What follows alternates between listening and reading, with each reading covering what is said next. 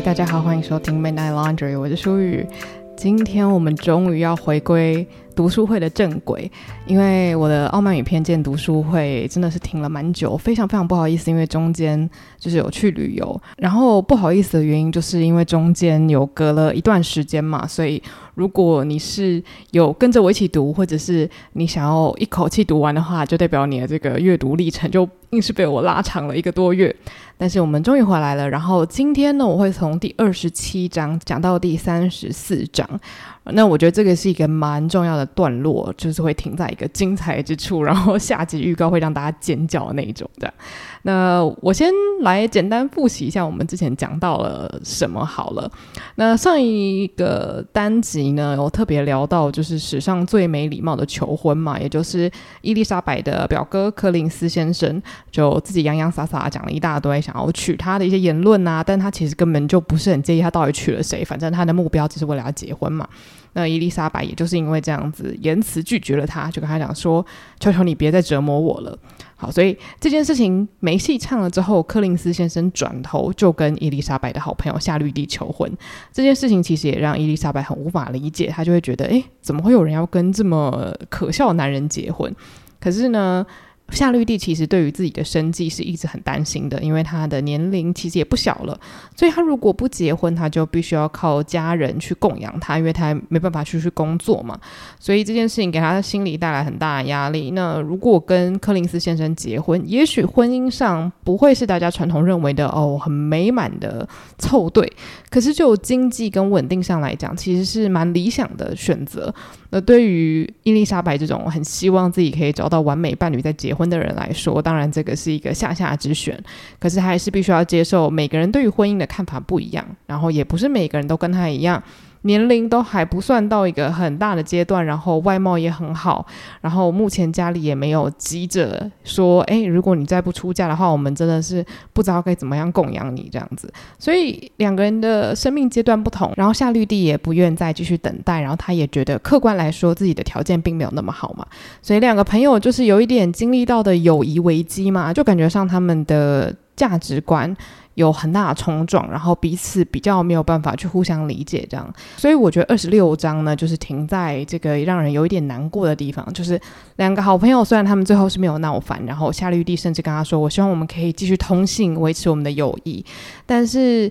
伊丽莎白好像就一直觉得她有点像是为了夏绿蒂而继续维持这段友谊，而不是真心的觉得说好像一直想要跟他的好朋友通信这样子。同一时间呢，他跟韦翰的关系有一些微妙的转变，就是他之前跟韦翰其实。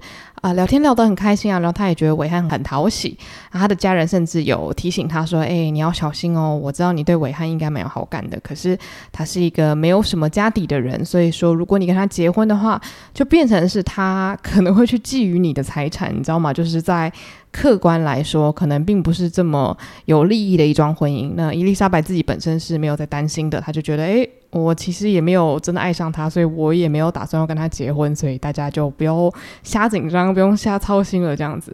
那后来事实也证明，伊丽莎白不用想那么多，因为韦翰先生很快的就因为现实的考量，马上把他的心思转向了另外一个千金。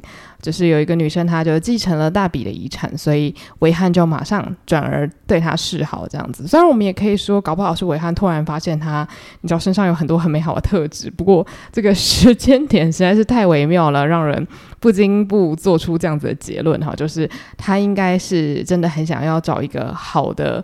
有钱人家的女儿结婚，然后提升自己的地位，因为毕竟根据他自己所说的故事，达西先生的爸爸本来是要给他一个稳定的职位跟一笔很好的钱，但是呢，达西并不让这笔钱跟这个职位就是传给韦翰，那也因此韦翰他的人生就陷入了一个有一点点你知道卡在中间不上不下的阶段，然后就是好像没有办法好好的往上爬。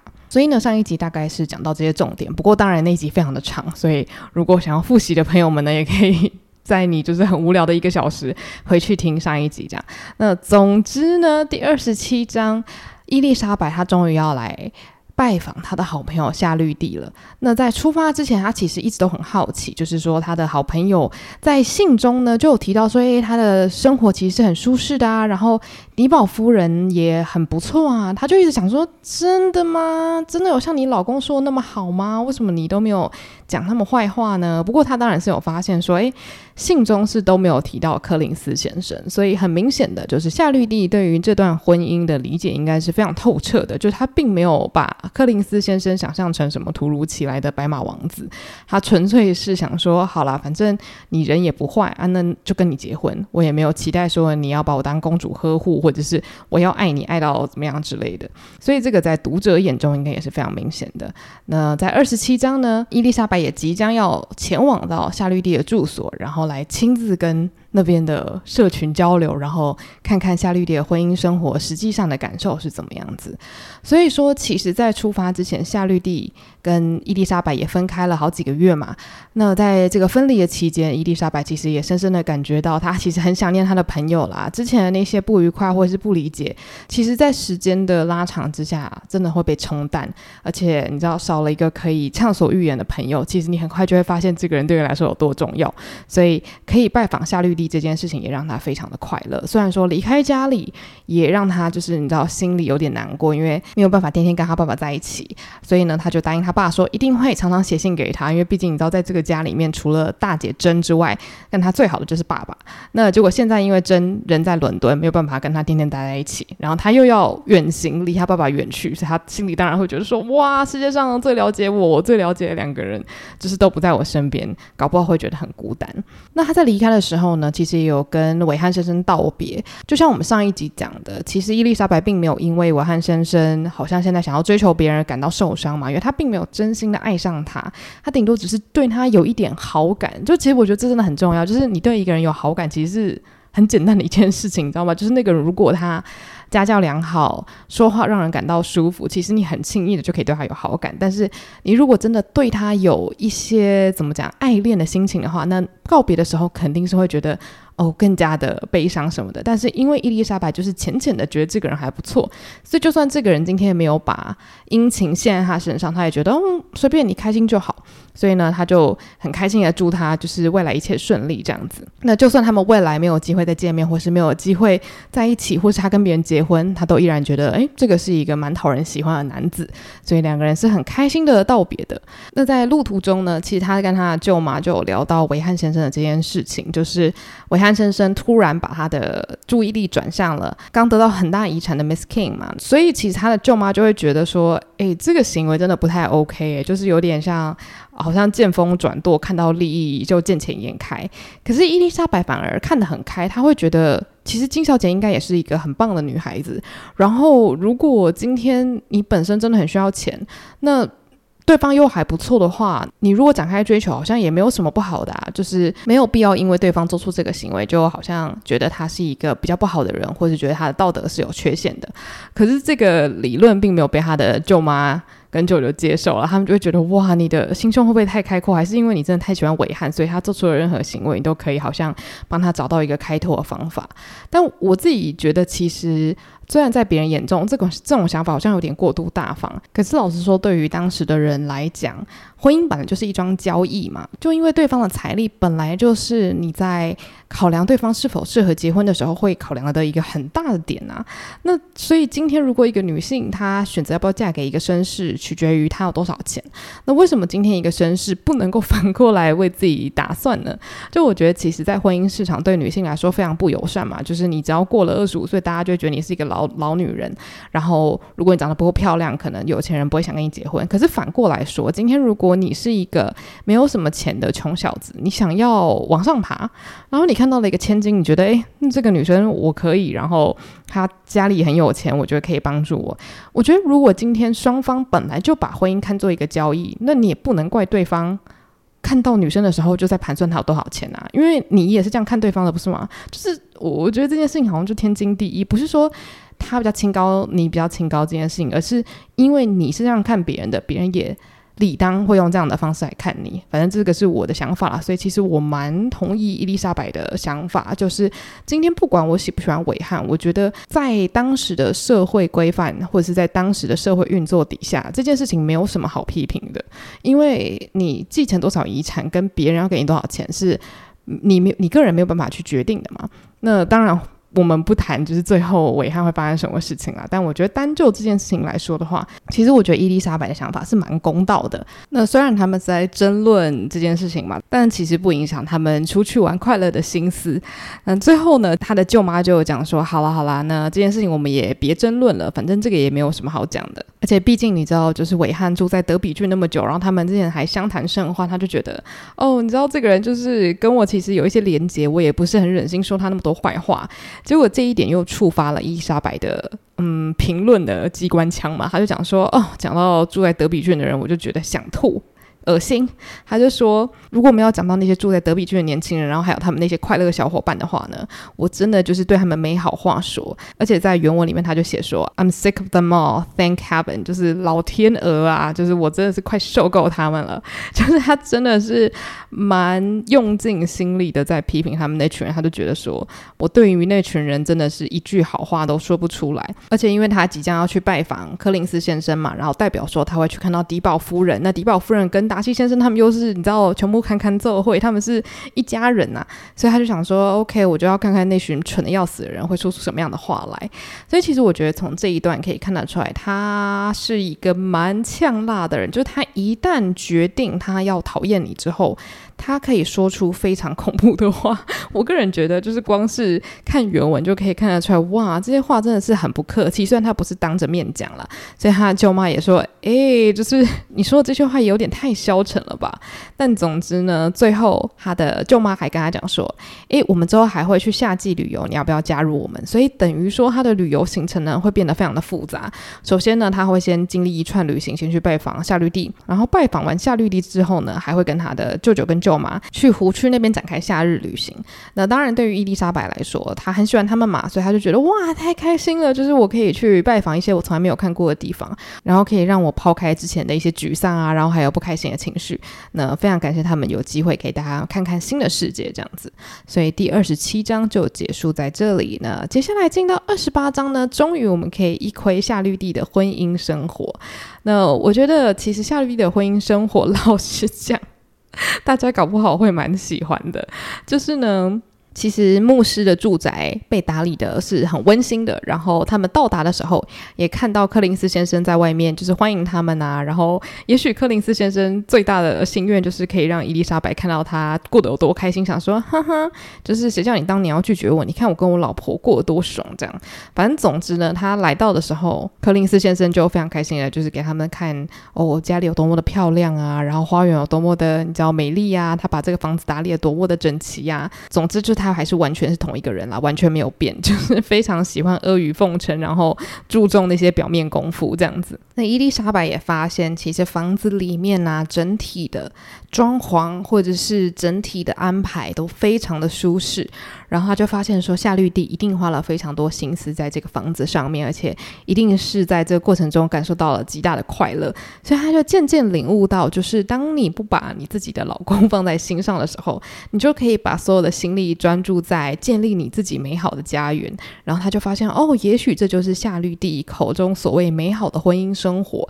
那他也慢慢的对他的朋友，我觉得其实有一点点肃然起敬，诶，就是他其实是把他拥有的东西发挥。到极致，然后你无法改变的东西，AKA 就是你不是那么讨喜的老公，那你就是不要把心思花在他身上嘛，就把心思花在你真的可以改变的东西，AKA 你自己的家里，对吧？所以其实我觉得夏绿蒂的生活，老实讲，他有他足够的资源，他有足够的时间可以去打造这些东西的话，那我觉得老实讲，跟柯林斯先生结婚好像也不算是最糟糕的事吗？对吧？那当然，然后他来这边不只是要跟他的朋友叙旧，他一定也要去拜访这个鼎鼎大名的凯瑟琳·迪宝夫人，也就是柯林斯先生的这个赞助者，就是这个教区的赞助者这样子。那柯林斯先生又继续开启他的这个花式吹捧，他就讲说：“我跟你说，这个凯瑟琳·迪宝夫人啊，哦，他就是他，你一定要好好的去见他。他这个人非常的谦虚，没有什么架子。他遇到这个你知道比他低等的人，是绝对不会歧视的。所以你知道穿你最好的衣服哦，他不会就是觉得你穿得很破烂这样。我觉得本身这整句话就代表了歧视两个字，但是柯林斯先生好像没有发现自己讲话就是还蛮不前后一致的。总之呢，他。大意是在讲说，哦，你可以赶快期待见到这个尊贵的夫人。那第二天上午的时候，他本来要准备出去散步，结果夏绿蒂的妹妹玛利亚，因为他们是一起去拜访的，就玛利亚就开始就是很疯狂说：“天哪，天哪，你赶快来看，你赶快来看！”然后他就说：“看什么？”然后夏绿蒂的妹妹又一直不讲，就后来她才发现，哦，原来是迪宝夫人的女儿。迪宝小姐，然后她来拜访教区牧师的家，这样子。可是呢，她又一直不走进来，她就站在门口。然后站在门口的话，你就是逼迫主人要到门口去去跟你说话嘛。她就是好像也不敢把你请进来，因为她感觉你太尊贵。所以如果你自己不给个提示的话呢，对方也不敢开这个口。所以伊丽莎白她第一个反应是觉得这这人也真是没礼貌诶，就是而且因为那个迪宝小姐看起来就是比较病恹恹的，这样就是很瘦弱啊，很苍白，所以整体结合起来就让。伊丽莎白有一个很不好的概念，这样很不好的观感。那我们也知道，伊丽莎白是一个非常喜欢怎么样呢？就是以貌取人，或者是以第一印象取人的一个人。所以呢，他就是边看边想说：“哇，这个人看起来真是不太讨喜。”就是首先看起来就是病恹恹的，然后没有什么活力。然后再来呢，就是他对我朋友也是太没有礼貌了吧？就还让他在外面这样大吹风这样子。所以他心里呢就想说：“哼，我知道他可以跟谁凑作一对。”那我觉得在原文里面这一段非常的好笑，因为其实他并没有指名道姓，他只有特别在心里讲了这一段哦。他讲说：“I like her appearance. She looks sickly and cross.” Yes, she will do for him very well. She will make him a very proper wife. 所以这里他只有提到一个 him。我那时候第一次看到的时候，我想说，这 him 是谁？谁是可以当这个 him 的 very proper wife？这句话如果你理解是什么意思之后，就觉得哇，这个嘴真贱呐！他这边就是讲说，哇，他看起来气色可真好啊。这个就是讲反话嘛，讲说这气色看起来有够糟的。然后呢，整张脸看起来就是你知道，傲嘟嘟，看起来很不开心。他就觉得说，嗯，跟某个人凑对刚刚好。这个某人。就是达西先生呐、啊，所以我觉得你知道他就是那种他讨厌你，他不会把你忘掉，他就是会把你紧紧的扣在心上，然后你知道咬牙切齿的想说，哈，我终于找到另外一个讨厌鬼，跟你就是凑作一对了这样。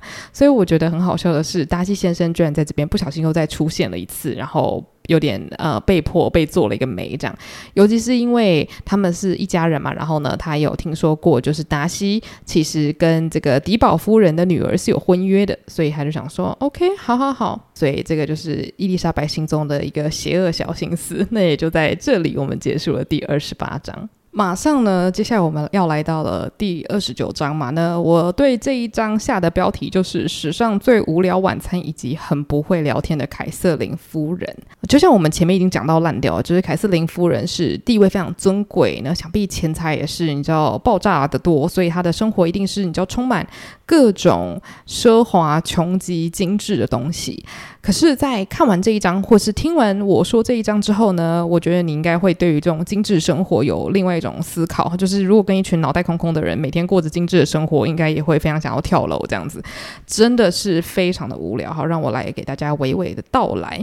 迪宝夫人她住的地方呢，叫做 Rosings，所以就是罗辛斯这样子，就是他们住的地方都会有个名字嘛，我觉得超可爱的，可能有点像我们现在社区大楼都会有一个名字这样。这 是类似的概念吗？总之，反正这个地方叫 Rosings。那这个柯林斯先生他就觉得哇，真的很光荣。你看，我还可以带，就是我的亲戚来这边拜访，我真的是太快乐了。所以他们就一群人风尘仆仆的要过去。然后在过去之前呢，他们什么都不谈，就是要谈去这个地方吃饭的事情。这可能就有一点类似，就是大家被邀请到总统府去吃饭，然后从前一天就开始烦恼到底要穿什么，然后吃饭的时候到底要聊什么，然后我们会吃到什么，然后还有在吃饭的时候应该要怎么样表现，就是可能是因为是一个自己从来都没有想过的厉害的地方，或是你要见到的人真的太尊贵了，所以大家就是拼命的在烦恼。那当然，伊丽莎白她本人是觉得没有很想花心思在这个上面啦。不过，总之呢。大家就穿着他们自己最好的衣服，然后带着他们有一点你知道战战兢兢的心情，来到了凯瑟琳迪宝夫人的家。那造访的人呢，几乎都快被这整个场景给吓坏了，尤其是第一次去的人，像是夏绿蒂的爸爸，就是 Sir William Lucas 威廉卢卡斯爵士。所以说，威廉卢卡斯爵士虽然他其实也不是什么小咖的人物嘛，也是有见过一些大风大浪的，可是他也是很少来到这种气派的地方，所以也是被吓个半死这样子。然后再来，我们前面有提到。就是这个凯瑟琳迪宝夫人的女儿嘛，也就是迪宝小姐，她整个人看起来就是很苍白，然后很严肃，所以也让人就是敬畏万分，然后有一点担心或者是很害怕自己其实说错了什么这样子。那其实老实说，这件事情也让人蛮难过的。就是迪宝小姐的身体应该不是很好，就是用肉眼看就可以发现她非常的瘦小，然后她好像不会轻易的移动，然后也不太会叫大讲话什么的。那虽然呢，她长得不是难看的样子，可是她就是看起来有点病恹恹的，愁容满面，所以她就一直默默的坐在那边，然后好像有点像一个小女王一样。那真的到吃饭的时候呢，柯林斯先生他一样也是发挥他的这个称赞大法哦，看到什么都称赞一下。大家如果有看电影的话，就知道这个柯林斯先生。称赞马铃薯的这个桥段真的是被大家笑到一个不行，又觉得真的是影史经典。那其实伊丽莎白心里就在想说，诶，她这样子疯狂的称赞，旁边的人听了会不会觉得很假惺惺，觉得很恶心，觉得很烦呐、但殊不知，迪宝夫人就乐得开心的，她就是你知道，听到每个称赞，她就觉得嗯，没错，我的东西就是该被这样称赞，真的是说的太对了。所以伊丽莎白就想说，哦，OK，好哦，就是。这这群人还真的是，你知道，凑在一起刚刚好，就是一个爱称赞，一个爱听称赞这样子。所以威廉卢卡斯爵士跟柯林斯先生他们就一搭一场的，边吃边称赞这样。那接下来他们吃完饭之后，凯瑟琳迪宝夫人就开始发挥她的长才。她长才呢，就是对别人指指点点，然后完全不让别人插嘴。她就是一直斩钉截铁的、铁口直断的，一直告诉别人说：“哦，你应该要怎么做，怎么做，怎么做。”因为我就是万事通，就是问我就对了。因为我的地位很高，我什么都了解，我最棒棒这样。所以为什么我说这一章节就是在描写他们的晚餐有多么无聊呢？因为到底谁想要去一个人家吃饭，然后战战兢兢？的，然后还要听那个人对你自己的生活颐指气使呢？那但是迪宝夫人她可能很显然觉得大家都很享受这样子的晚餐嘛，所以她就跟夏绿蒂说：“哎呀，这个你的家庭啊要怎么样安排啊？你要怎么样去照料你家的这个家禽啊？然后一直去支配他应该要如何照料自己的家。然后呢，他要开始问伊丽莎白说：‘哎，怎么样？就是你。’”爸爸做什么啊？然后你妈妈几岁啊？你姐妹几岁啊？然后你家的组成是怎么样子的啊？然后他又开始问说：“诶，怎么样？那你会弹琴唱歌吗？”然后他说：“呃，会一点点。”然后他说：“OK OK，那你你可以偶尔就是你知道弹给我听这样子。那你的姐妹们会弹琴唱歌吗？”他说：“呃，有一个会。那这个一个。”就是指 Mary，然后非常喜欢弹琴。然后他说：“诶，为什么只有一个？为什么不每个人都学呢？你知道，就是一个好的家庭就应该让每个小孩都学这些很好的技艺呀。画画呢，你会画吗？”他说：“哦，我们没人会画画。”他说：“没有一个人会画画。天哪，你们都不会就是进城去去伦敦就是拜师学艺嘛？”然后呢，伊丽莎白就说：“哦，可是我爸很讨厌伦敦诶。”他说：“那你们的家庭女教师呢？”他说：“我们家没有请家庭女教师。”那这个时候，凯瑟琳迪宝夫人震惊，她想说：“啊，天哪！家里有五个女儿，然后却没有家庭女教师，我天我从来没有听过这样的事情。你妈简直把你们当当原始人在教诶，这样子。我觉得她就是那种。”自己的世界观其实很小，然后刚好又住在上层的生活圈嘛，所以他会觉得世界如果是最高等级的待遇的话，那应该就是他这样子的生活模式，所以他就会觉得 OK，在我的世界观里面，如果是还不错的家庭，就应该要有女家庭教师来教育女儿嘛。所以他一听到伊丽莎白家里是没有这样子的配备的时候呢，他就觉得非常非常的震怒，想说天哪，就是你们这群人完全没有受到良好的教育耶。但是后来伊丽莎白的解答就是，其实我们家的人都还是可以自由的学习啊，有书可以看啊，怎么样？就是没有老师你就不会学东西嘛。那所以他就觉得说，其实这也不代表他们家的任何人是没有受到教育的。可是对于狄宝夫人来说，他就会说，哎，可是你看这个谁谁谁家，我都有安排家庭教师去教他们呢。而且你知道他们那个教育的成果非常的好。所以我觉得这边你就可以发现有一个算是模式，就是他今天会先问一个问题，但他其实不是真的要听你回答。那当然，如果你的回答很符合他所理解的世界，他会很同意你。但如果他不同意你所讲出来的回答的话，他会马上把这个话题绕回他自己身上，然后呢，提出好多个例证，然后通常都是他自己的故事，通常都是他自己的丰功伟业来证明说，对，我的世界观就是对的。所以其实你可以把这个套用在各式各样你会遇到的长辈身上嘛。其实我觉得不止长辈啦，很多人都是这样。他在跟你对话的时候，他其实只是想要透过呃你所说出来的话。来让他激发更多自己的自言自语，然后来证明自己的世界观是对的。我不知道我这样讲是不是一个合理的呃概念，不过我觉得大家应该可以懂。就是呃，当你跟某些人讲话讲完之后，你会突然觉得你整个能量被吸干，或者是你会觉得这整段对话没有任何意义。我觉得多半是因为。对方其实他不是真的想跟你讲话，他只是需要一个人类可以跟他一来一往，但是终究他只是想要告诉自己自己想听的。那今天如果他得到的答案不是他想听的，那他就会自己把自己想听的话全部说出来。所以你会觉得这个对话并不是真正的一来一往，没有任何思想上的刺激或者滋养。那也就是为什么你会觉得很没意义，或是觉得能量被吸干。这个是我自己的观察，所以我觉得我们可以说。凯瑟琳·狄宝夫人就是 能量吸血鬼吧？那后来，当然，凯瑟琳·狄宝夫人听到这一整段，她就会觉得，哎，我没有要放过这个女生哦。她就继续问说：“啊，所以你家的姐妹都出来交际了吗？”然后说：“哦，对啊，全部都出来交际了。”然后她就很惊讶，想说：“怎么样？你们家没有任何一个就是姐妹嫁出去，然后你们全部都出？”社交圈了，怎么会这样子？怎么会有这种事情？那伊丽莎白她就很理所当然的说：“诶，可是如果我们家任何一个姐妹都没有结婚，然后其他人因为这样不可以出去社交的话，这对于姐妹情谊来说真的是很不好的影响。”诶，然后结果狄宝夫人就说：“哇，你年纪这么小，这主见还真多。那你现在几岁啦？”那伊丽莎白就说：“我已经有三个妹妹成人了，你也就。”不要再问我了啦，这样子，她就是给凯瑟琳夫人打了一个模糊仗嘛。那凯瑟琳夫人就是没有喜欢被这样子对待，他就喜欢被当女王嘛，就是我要什么答案你就给我什么答案。那反正最后他还是说了，他说啊，我还不到二十一岁。那这段非常无聊，然后又非常刺探隐私的对话结束之后呢，他们就开始玩牌呀，然后不然就是在旁边一直听。凯瑟琳·迪宝夫人碎碎念啊，讲说她应该要怎么样玩啊，然后玩的时候呢，柯林斯先生开始讲说啊，迪宝夫人，你的这个牌技真是太棒了，这样子。那反正呢，等到凯瑟琳·迪宝夫人已经玩到腻的时候，他就觉得哦，OK，好，大家可以散场了。然后他就叫马车。柯林斯先生在等马车来的时候，又继续的花式感谢凯瑟琳·迪宝夫人邀请他们来。那后来真的上了马车之后。柯林斯先生就很兴奋地问伊丽莎白说：“怎么样？怎么样？你觉得 Rosings 的这个晚餐感觉感觉怎么样呢？”那其实伊丽莎白的感受应该是觉得啊、从来没有这么不想吃饭过，从来没有来过这么无聊的晚餐派对过。可是他会来这个地方，毕竟也是因为他的好朋友的关系嘛，所以他也不想要让他的好朋友没面子。所以看在夏绿蒂的份上，伊丽莎白只好跟他讲说：“哎，还不错啦，就是稍微敷衍了几句。”那这几句话也让柯林斯先生非常开心。也就在这样子的情况下，结束了第二十九章。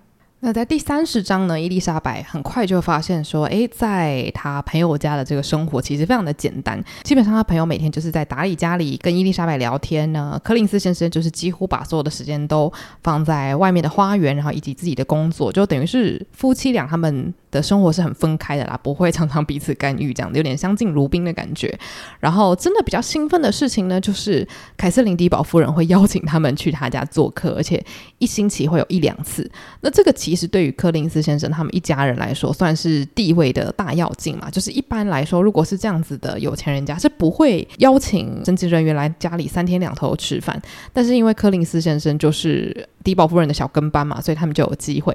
所以理论上来说，感觉好像是一个天大的恩赐。但对于伊丽莎白来说，其实真的很无聊，无聊到她都想说：我们有需要去 这么多次吗？但是柯林斯先生想必是觉得，对他来说当然是一个超级棒的机会啊。那其实这样无聊的生活持续下去，也是会让人发疯的嘛。所以作者当然是要来拯救我们一下。他就发现说：诶……那个复活节要到之前呢，会有新的客人来访。那在这样子无聊的一个小圈子里面，有新的人来访，总是让人很很很开心、很兴奋的事情嘛。那这个人是谁呢？当然就是达西先生啦。伊丽莎白当然还没有忘记自己有多讨厌达西先生，所以他就想说：天哪，就是我居然又要在这边见到达西先生了，真的不知道会发生什么样的事情。那很快的，达西先生要来的日子终于到了。结果他来的时候呢，他就发现哦，达西先生还带了另外一个朋友，叫做费兹威廉上校。Colonel Fitzwilliam，那这个费兹威廉上校其实也是达西的亲戚啦，对，所以他们有点像是亲戚兼好友，然后一起来就是 Rosens 拜访这样，所以这两位贵宾即将就要加入他们这一次度假的生活圈里面。而且呢，达西先生跟费兹威廉来到这个区域的时候呢，居然先来拜访了柯林斯先生他们家。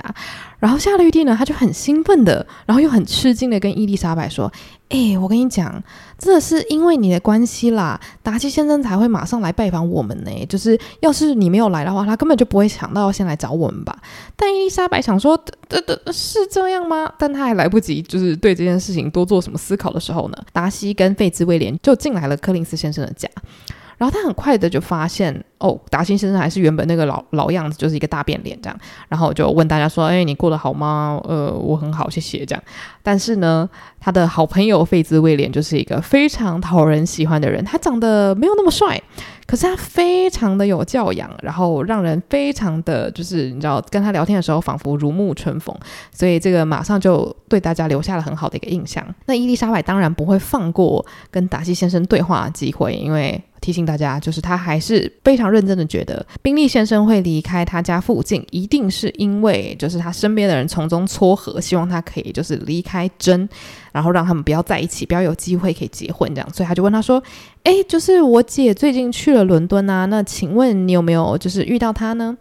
然后他其实心里知道达西先生的回答呀，一定会是没有，但他还是觉得我一定要问问看，我就是要看他有什么样的反应。那。结果达西先生在回答的时候呢，他就讲说：“哦，我我没有这个机会可以遇到他。”，但是伊丽莎白就觉得，我觉得他的神色之中有一点慌张的神情。但反正他也没有机会再多问他一些什么，这件事情就结束了。他们就结束了他们的拜访，然后离开了柯林斯先生的家。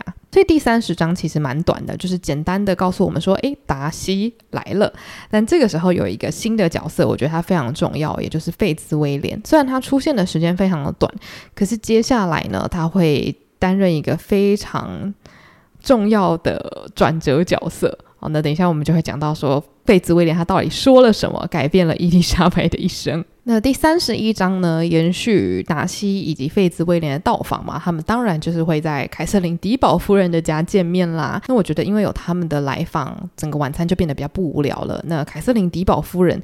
看到达西也是非常的开心，就马上的一直疯疯狂跟他讲话这样子。而且费兹威廉见到伊丽莎白他们一行人的时候，好像也很开心，仿佛好像就是凯瑟琳迪宝夫人的家真的是太无聊了。要是没有一些你知道外力介入的话，真的每个人在那边就是会无聊到疯掉这样。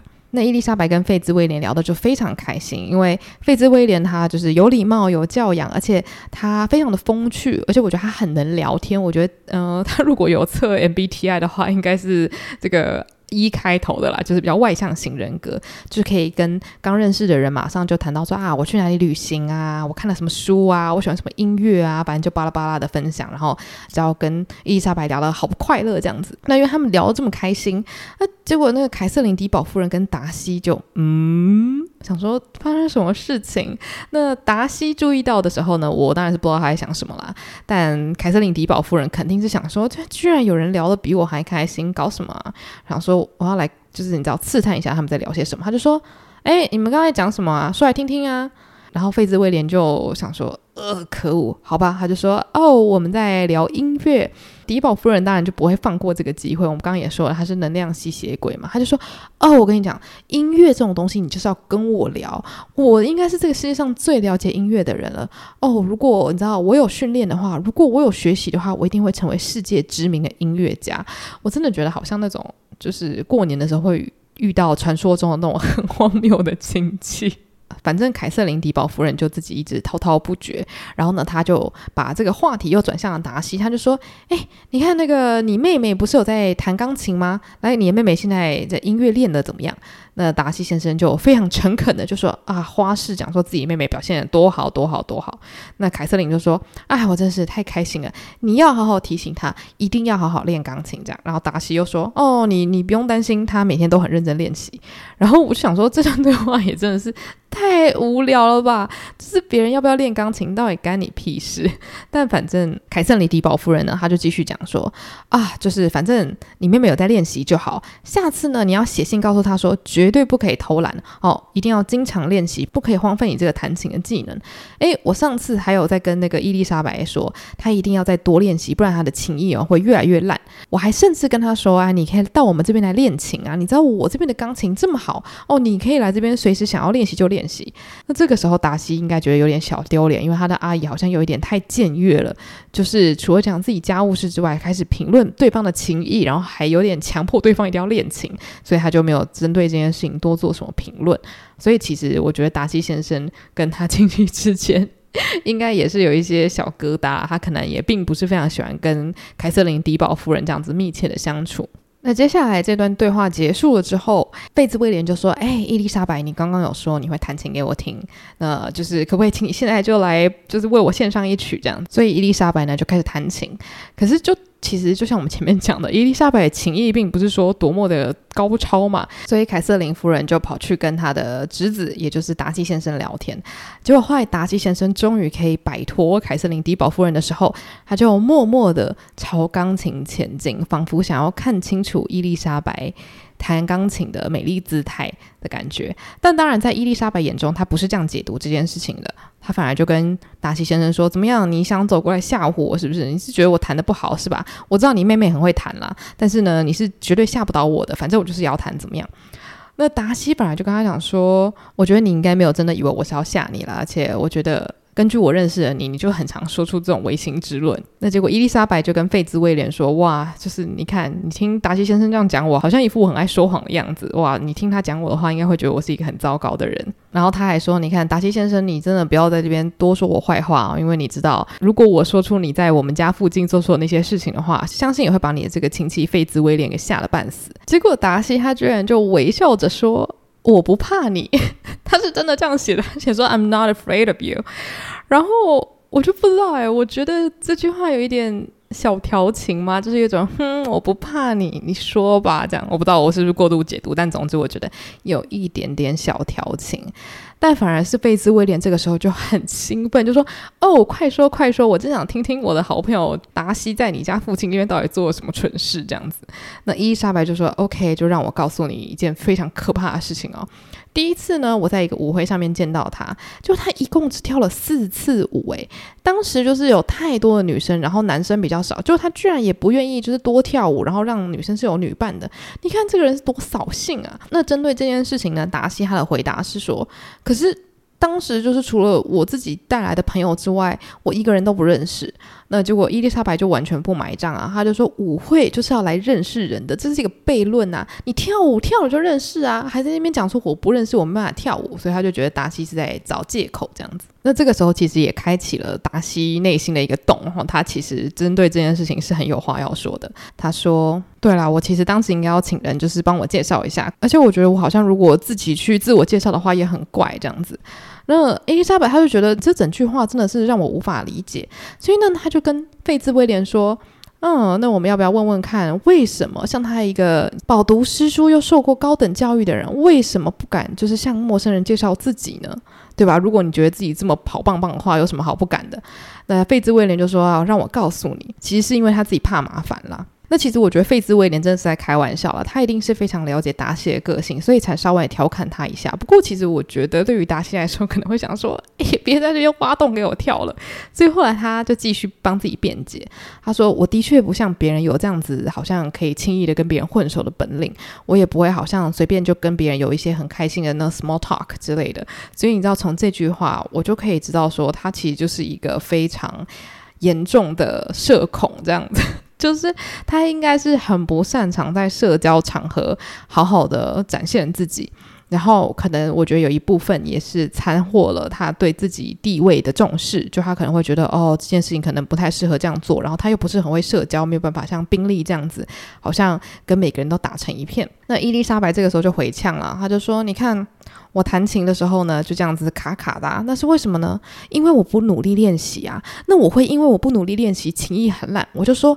哎，你看，就是我琴艺很烂，不能怪我啊！我当然要怪我自己喽，因为我不练习，我才弹得不好嘛。所以一直就是说，你自己做的不好，那你应该怪自己不练习，而不是好像觉得说这就是我的天性。所以如果我看起来很讨人厌的话，那也不是我的问题。他就有点讽刺的这样子回答他，这样，因为凯瑟琳夫人刚好听到他们在谈论。仿佛是在说练习钢琴的事情，所以他就插嘴进来。他丝毫不知道，其实他们在讨论的是达西这种好像有一点点害羞怕生的性格。那也因为凯瑟琳夫人这样子的打断，他们的对话就戛然而止。所以最后，伊丽莎白心中的结论就是，她发现达西对于凯瑟琳夫人的女儿是没有任何爱意的。所以今天，假如说达西先生的亲戚是凯洛琳宾利的话，那搞不好达西也会毫不犹豫跟他结婚这样子。所以在伊丽莎白心中，感觉达西他就是接受家庭的安排，然后做他那个位置最该做的事情嘛。因为他感觉好像常常会因为自己的傲慢。而不去跟他觉得好像不应该交流的人，然后这里是手指夸虎的人去做接触，或者是甚至展开很一般性的社交。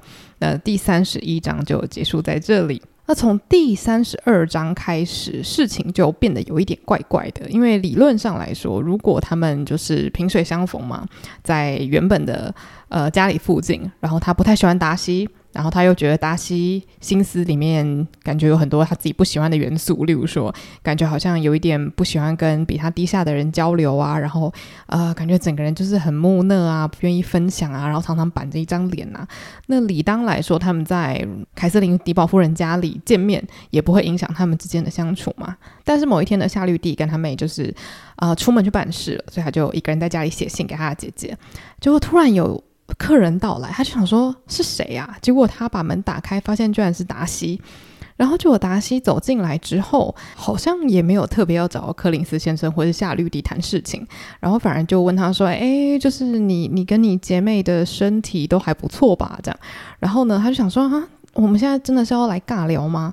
那他就问达西先生说：“呃，那宾利先生是不是就再也不会回到 Netherfield 了？就是他在伊丽莎白家附近所租下的庄园嘛？”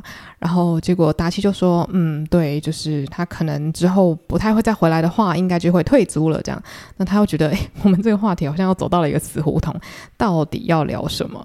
呃，达西好像就也发现这个空气突然安静，他就开始讲说啊，就是哎，这个柯林斯先生的房子蛮舒适的，凯瑟琳夫人应该有下很多用心来指导他吧？那你知道？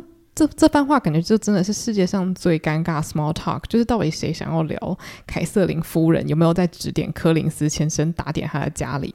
那反正后来这个对话就继续哦，伊丽莎白就说：“哦，对啊，这个房子看起来真的是非常的舒适，然后柯林斯先生真的是娶到了一个好太太啊。我的朋友虽然我不觉得她嫁给柯林斯先生是很好的决定，但是呢，如果以大部分的人眼光来看，这这门婚事应该是对她蛮有帮助的这样子，因为她其实心里也知道。”夏绿蒂结婚之后，其实她的地位是提升不少的嘛。至少对于她的家人来说，他们是松了一口气，就不用再负担她朋友的家计了。然后又有一个老公，又有一个自己的家可以打点，所以其实，在物质生活上是变得更加的宽裕了。结果达西先生就突然把这个话题导向了一个很谜样的角度，他就讲说：“哇，你看这个夏绿蒂啊，她不只是嫁得还不错，你看她又离她的娘家跟朋友这么近，这件事情真的是很棒诶。然后伊丽莎白就说：“你觉得这个距离叫做近吗？就是如果要骑马车的话，我觉得花这个超过半天以上，我觉得一点都不近。诶，就他们两个就开始争论说，这个到底离娘家的距离到底是近还是不近？我就想说，到底关你们两个屁事？聊那么多干嘛？但我觉得这件事情真的是一个大伏笔。然后呢，伊丽莎白她又开始为自己辩解，想解释说为什么她觉得这个距离好像她觉得很远。”他又讲说，因为呢，这个其实取决于你自己的经济能力。如果你的经济能力是能够让你不停的搭马车、不停的旅游的话，假如说距离真的大概是半天的路程，你也不会觉得真的很远嘛，因为你有那个能力可以负担，无论是你去造访你的家人，还是你的家人来拜访你。可是柯林斯夫妇他们的收入虽然是可以让自己活得蛮舒适的，可是也没有宽裕到可以不断的去旅行，所以这样子的话，他也不能够常常去拜访娘家的亲朋好友。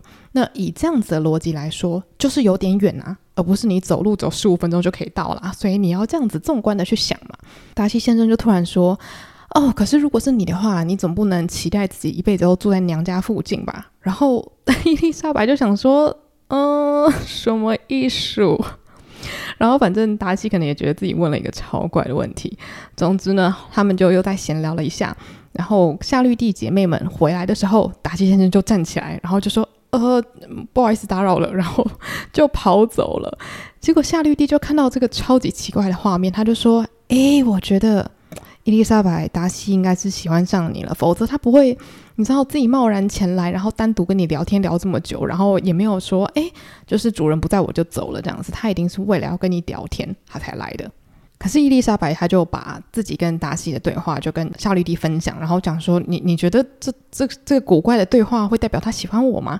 然后他们两个就一直在猜说：“那达西到底为什么会跑来这里拜访他？”结果他们最后的结论就是，可能是因为达西真的太无聊了，所以他就找来这边找人聊聊天。我觉得他们这个结论也是颇爆笑的。反正他们就会觉得说，哦，既然他来的时候好像也没有透露出真的很，就是好像好像想要对你求爱献殷勤的心情的话，那肯定是因为他缺人聊天。那后来的确呢，达西跟费兹威廉就非常常到牧师公馆，也就是夏绿蒂跟柯林斯先生的家造访。那这件事情其实他们也一直觉得很古怪，但他们的结论依然就跟前面蛮像的，就是想说啊，应该是因为他们闲来无事的时候，身为男性，传统上来说，他们没办法在家里一直看书或者是做那个。刺绣针线活嘛，所以他们一定会去外面动动筋骨啊。如果真的想不到任何户外活动的话，那就去别人家拜访，串串门子这样子。那费兹威廉其实很好理解，因为他是一个蛮外向、很喜欢跟别人聊天的人，所以大家都跟他聊得很开心。所以像伊丽莎白其实也很喜欢跟他聊天。可是如果是跟韦汉比起来的话，啊，费兹威廉好像也没有韦翰那么柔情似水、风度翩翩，但是他觉得费兹威廉好像就是有一点让他想到韦翰那种很会社交的样子，这样。那达西先生就让大家搞不太懂了，因为他到别人家拜访的时候也不讲话，啊，板着一张脸。好像很想来，可是来了又什么都不说，然后就觉得哎，好像有点被迫待在这边的感觉。那柯林斯太太，也就是伊丽莎白的好友夏绿蒂啊，她观察到这整个景象之后呢，她内心就一直偷偷的在盘算这些什么，因为她就觉得达西先生这个很古怪的样子，肯定是他内心有些什么。怪怪的东西，他才会一直看起来好像你知道要来不来的。他一直怀疑达西应该是有喜欢伊丽莎白，但是表达不出来这样子。但他又判断不出来，这到底是欣赏呢，还是他已经痴迷了呢，还是他完全误会了呢？反正他就是有点判断不出来达西现在的状况。然后呢，他心中就有想说，诶，可是费兹威廉其实也很讨喜。如果我真的比较起来的话，跟费兹威廉结婚应该会是最好的选择，因为费兹威廉就是很讨大家的喜欢嘛。可是他心里又不小心偷偷的开始想啊，可是他如果跟达西结婚的话，哇，达西这个地位很高，这样子的话呢，他也许可以让柯林斯先生的在教会的地位更上一层楼。就是他一方面为他朋友的幸福打算，但一方面他其实也有在盘算说，如果跟达西结婚，其实他能够得到的好处可能是更多的，因为达西跟费兹威廉最大的差别就是他们在经济方面。的能力是差很多，因为像费兹威廉的话，他并没有达西那样子庞大的资产。虽然他们其实地位都不错，但是相较起来的话，费兹威廉可说是无足轻重啊。因为当时他们在盘算婚姻的时候，其实地位跟金钱是最重要的嘛。所以费兹威廉的讨喜，像现在大家可能觉得说啊，个性好才是最重要的，没有 费兹威廉的讨喜，顶多是个加分选项。但是如果就最客观来说的话，达西还是最理想的。伴侣选择这样，所以我觉得这一章很有趣的就是夏绿蒂居然也有这种小心思去思考这件事情。但是我当然觉得他的出发点还是很善良的，就他也是希望伊丽莎白可以找到一个很好的人结婚，但他依然还是有在想说啊，可是如果他跟达西结婚，对我个人来说帮助是最大的。我觉得就是珍奥斯汀真的是潜入了每一个人的小心思，然后去把大家最深处的那种很细微、有一点点。你知道小自私的秘密挖出来，但我觉得都是可以理解的，大家一定都会很有共感。就是你可能有时候不是故意的，可是你就是忍不住会想到这些事情。那总之，三十二章就结束在这里。那我们这边就可以看到达西就展示出了一些好像异于平常的古怪行为，然后尤其是一直造访别人家，然后不跟主人讲话，然后反而去找借住在主人家的伊丽莎白这件事情。那接下来我们要进到非常可怕的第三十三章。为什么要说可怕呢？因为在这个章节中，伊丽莎白即将要得知一个让人非常惊人的真相。那首先呢，三十三章的开头，伊丽莎白就是在散步。那他其实散步的时候都很常会遇到达西先生，但是他就一直觉得这个是命运在捉弄他嘛，因为他就是觉得好像有点遇到太多次了。然后每一次遇到的时候，达西好像就一副要跟他讲话，可是每次讲话之后又尴尬到不行，然后又问他很多很奇怪的问题，例如说问他住在这边开不开心啊，觉得柯林斯夫妇是不是很幸福啊？然后又问他说，哎，你觉得就是凯瑟琳迪表夫人的家怎么样啊？然后你觉得就是这个人怎么样，那个人怎么样？就是开始一直问他对于很多事情的看法。其实老实说，当你已经知道这整个故事在讲什么的时候，你会觉得达西先生的行为非常的可以理解。他其实正在旁敲侧击的收集一些资讯，这样子。但对于伊丽莎白来说，她只会觉得怎么样？你是想要帮我跟你朋友做媒是不是？干嘛一直问我觉得别人的婚姻幸不幸福，喜不喜欢这个地方啊？这样。有一天呢，他在散步的时候，他居然遇到了费兹威廉，然后他就想说：“哦，OK，今天不是达西。”他本来是想要自己独自一个人读他姐姐寄来的信，但是因为有突然来了一个人嘛，所以他也不能够就是冷落他，所以他们两个就一起散步这样子。然后费兹威廉就说：“啊，其实我们本来这个礼拜六就要离开，但是也要看达西这样子。”那伊丽莎白这个时候就觉得：“哎。”干嘛？就是做什么事情，为什么都一定要听他的？他又不是老大。贝兹威廉他就说：“哦，可是其实达西他本来就比一般人有能力可以去支配事情嘛，因为他就是很有钱啊，然后他有那个资本去处理很多突发状况嘛，所以通常在他身边的人都会比较依他的决定去做配合。”然后费兹威廉也就自言自语的提到很多事情，他就讲说，当然他的生活是衣食无缺的，他有很多事情都还是有很多资源可以去做的。可是相对来说，他最不能够决定的事情大概就是结婚，因为他并不是可以继承所有一切的大儿子嘛。所以身为小儿子的话，他也许在挑选对象上面还是要非常认真的考虑对方的金钱什么。他就自己叽里呱啦讲了一大堆。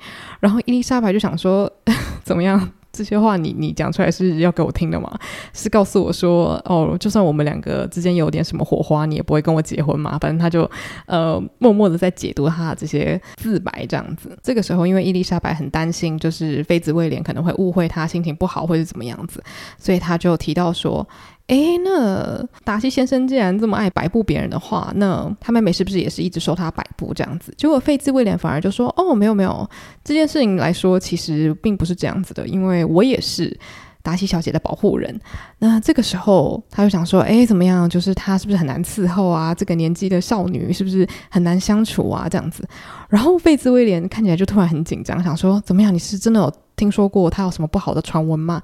然后伊丽莎白就只好赶快澄清说：“没有啦，没有啦，我身边的人都觉得达西小姐是非常非常棒的女性，他们都超级喜欢她的，所以你不要太担心。”那刚刚伊丽莎白提到这些朋友，其实就是宾利先生啊，然后凯洛琳宾利啊，他们这群人，所以就聊到了达西与他们的关系，所以费兹威廉就不小心脱口而出，他就讲说：“哦，我跟你讲，就是达西有跟我说啊，他跟宾利先生。”啊、就是来的路上啊，他有解救他，就从一个很棘手的事情逃脱出来这样子。伊丽莎白就想说什么意思，然后他就说：“哦，这件事情应该不太轮得到我来说啦，因为不是什么好事情。”然后可是伊丽莎白她真的很怀疑这件事情的真相，所以他就说：“我我绝对不会告诉别人的，可不可以请你告诉我？”那所以费兹威廉接下来就揭晓了这个真相。简单来说呢，就是宾利先生有遇到了一个潜在的对象，然后非常想跟他结婚，但是呢，达西先生认为对方的家里好像条件不是很好，所以伊丽莎白心里就在想说：天哪，这件事情也许是指他家钱不够多，或是指说他有亲戚在当律师，或是有亲戚在做生意之类的。因为很多人都觉得从商或者是当律师啊，什么都不是一个太厉害的职业，最好是当大地主才是一个最让人称羡的社会地位嘛。所以他心里就越来越愤怒，越来越愤怒，越来越激动这样子。那最后其实妃子威廉说了这些话，彻底压垮了他，因为他完全证实了他心中的猜想，而且比他想象的更糟。因为他本来一直以为其实是宾利先生的姐妹去劝说说他不要跟他的姐姐争在一起，但他没有想到的是，其实是达西先生。亲自的觉得他不够格跟宾利在一起，所以呢，主动的拆散他们。然后他就想到说，他姐姐这么的棒，有这么多好的特质，但是却要遭受到这样的对待，还要被别人看不起，所以他就气到就是哭出来这样子。然后他就想说，天哪，我这辈子再也不想要看到他。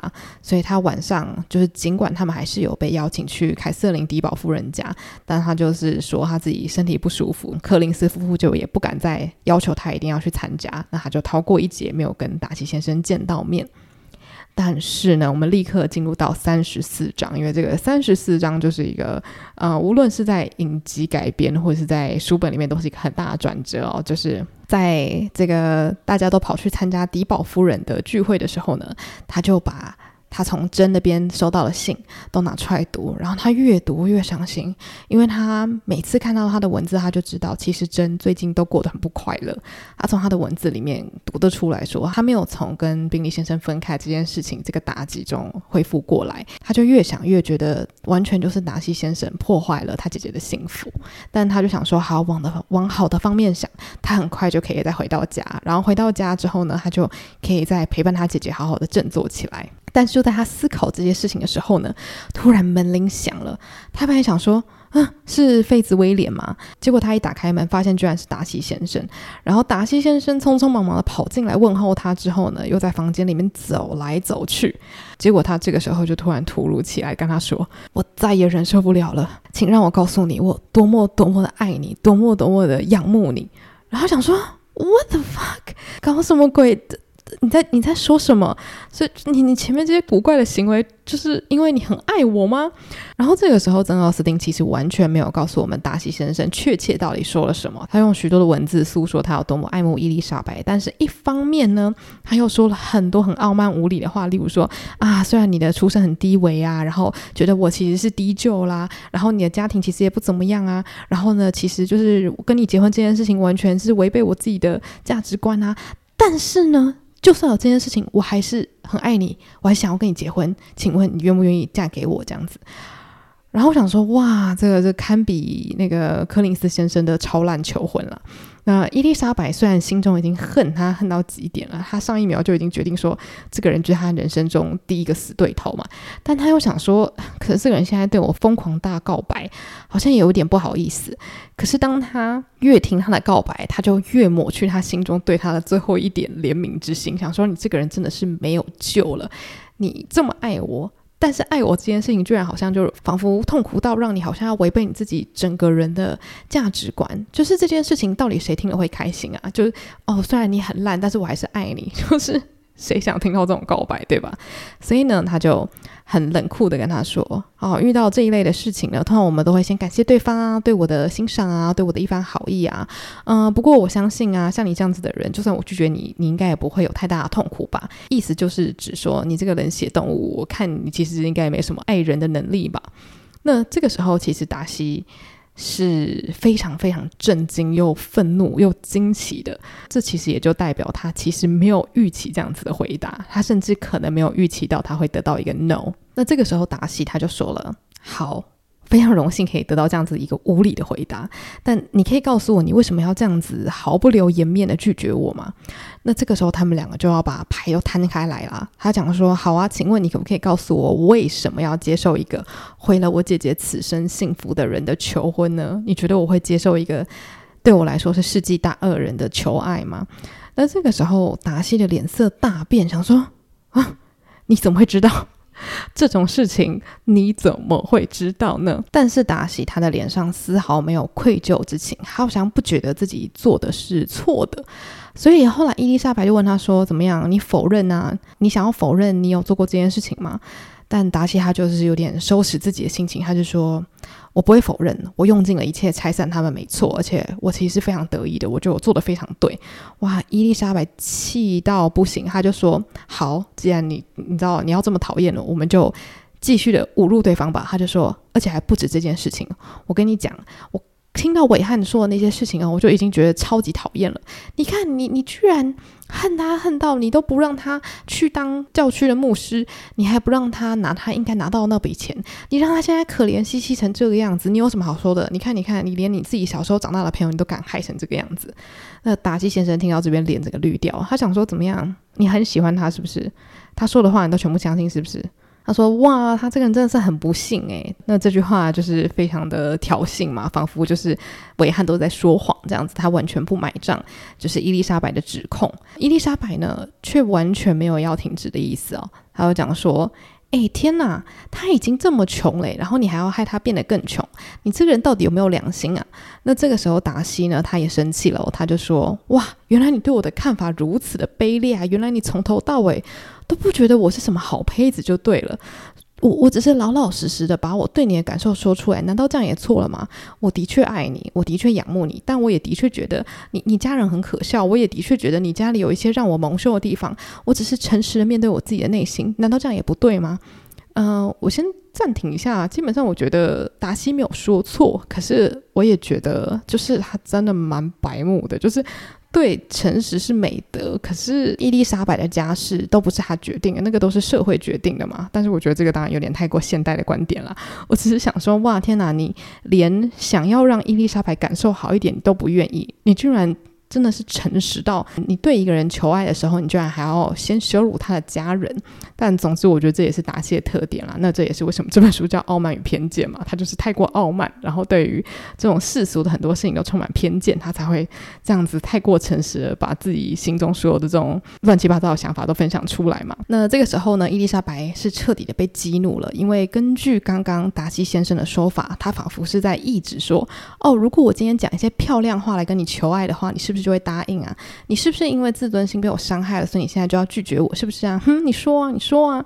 那伊丽莎白就回呛说：“我跟你讲，就算你有礼貌的跟我求爱，我也不会答应你，好不好？你不要搞错重点。”他讲说：“你用你全身的力量来打动我，我都不会爱你。你是这个地球上我最不可能结婚的对象。”就是叫超级超级愤怒的拒绝他。